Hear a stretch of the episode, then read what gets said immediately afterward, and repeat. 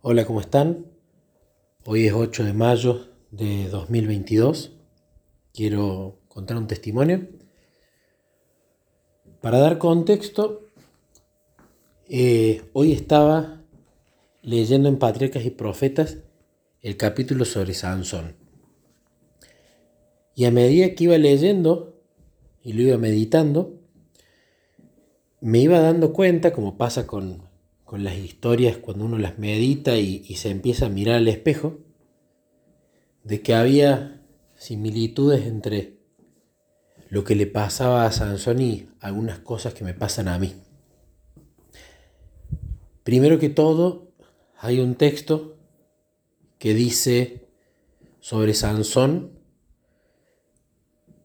que físicamente fue Sansón el hombre, el hombre más fuerte de la tierra, pero en lo que respecta al dominio de sí mismo, la integridad y la firmeza, fue uno de los más débiles. Muchos consideran erróneamente las pasiones fuertes como equivalente de un carácter fuerte, pero lo cierto es que el que se deja dominar por sus pasiones es un hombre débil. La verdadera grandeza de un hombre se mide por el poder de las emociones que él domina y no por las que le dominan a él. Precioso. Me encantó. Es de esos párrafos que no solamente me tocan el corazón, sino esos párrafos que realmente digo, acá hay una lección muy importante y tengo que guardarlo.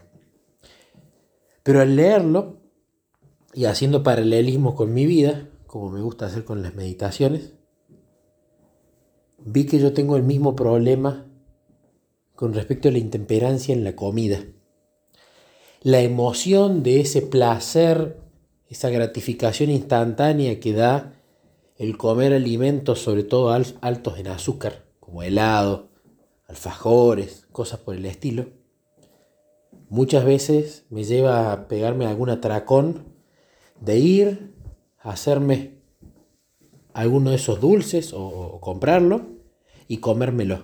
Y después, cuando lo como, me doy cuenta que el placer fue efímero, me siento mal, mal conmigo mismo, no, no mal estomacalmente hablando, sino que me siento mal porque la emoción volvió a dominar a una razón que sabía que lo que estaba haciendo estaba mal.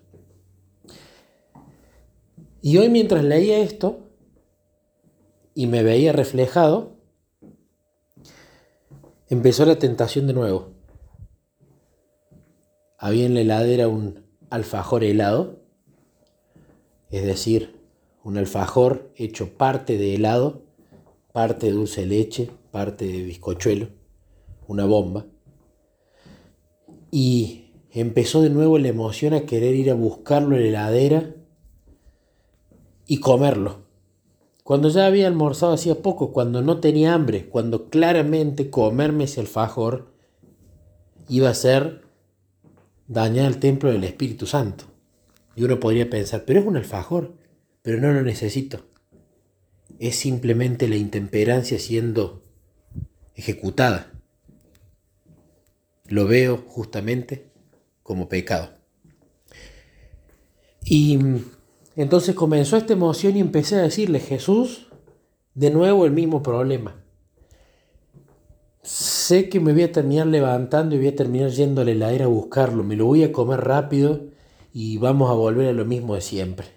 Otra vez me voy a sentir mal, otra vez te voy a volver a pedir disculpas. Y la verdad que ya me da vergüenza. Y estaba entre ir y no ir. Entonces, hablando con Jesús, le pedí ayuda. Jesús, ayúdame, ya estoy cansado de esto. Se está presentando una batalla, ayúdame a ganarla. Yo no puedo necesito que me saques estas ganas. Entonces me empecé a poner un poco triste.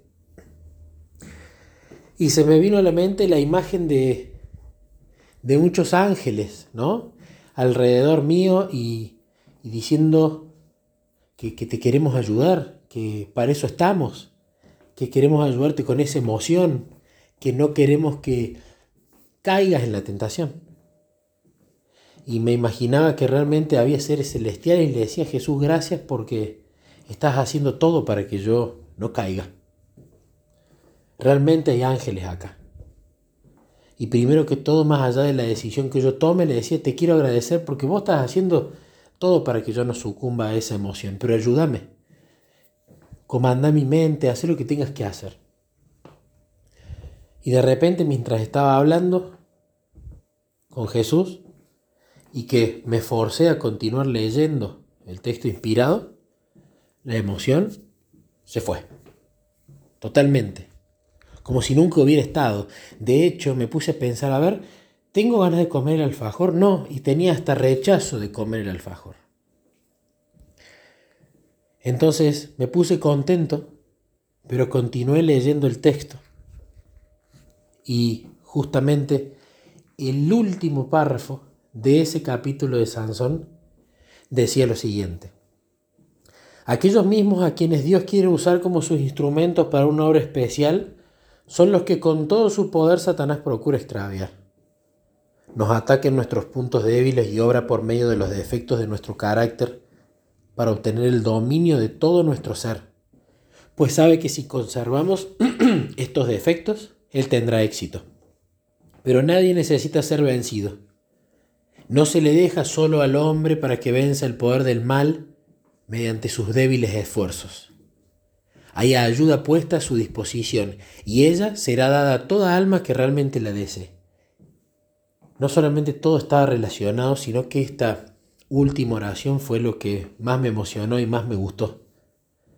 Dice, los ángeles de Dios que ascienden y descienden por la escalera que Jacob vio en visión, ayudarán a toda alma que quiera subir hasta el cielo más elevado. Este trabajo de los ángeles me, conmovió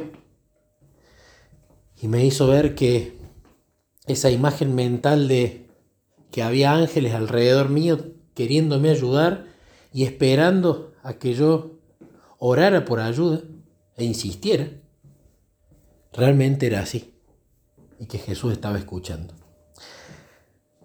Así que fue un pequeño triunfo de Jesús, no mío, pero un pequeño triunfo porque en algo tan chiquito, tan detalladito como comer un alfajor cuando no es nutritivo y además no necesitaba mi cuerpo asimilarlo porque ya había comido al mediodía.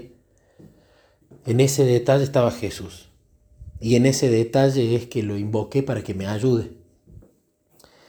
Entonces cuento esto primero para la gloria de Dios, segundo porque creo que la batalla con la intemperancia va a tener que ser peleada así, minuto a minuto, y que cada vez que haya algo que me tiente voy a tener que parar como sea, orar, clamar por ayuda y esperar que esa ayuda venga y empezar a vivir de esa manera para que el mal hábito sea desarraigado, el buen hábito empiece a ser sembrado y con el tiempo sí se convierte en un hábito y así como parte del carácter.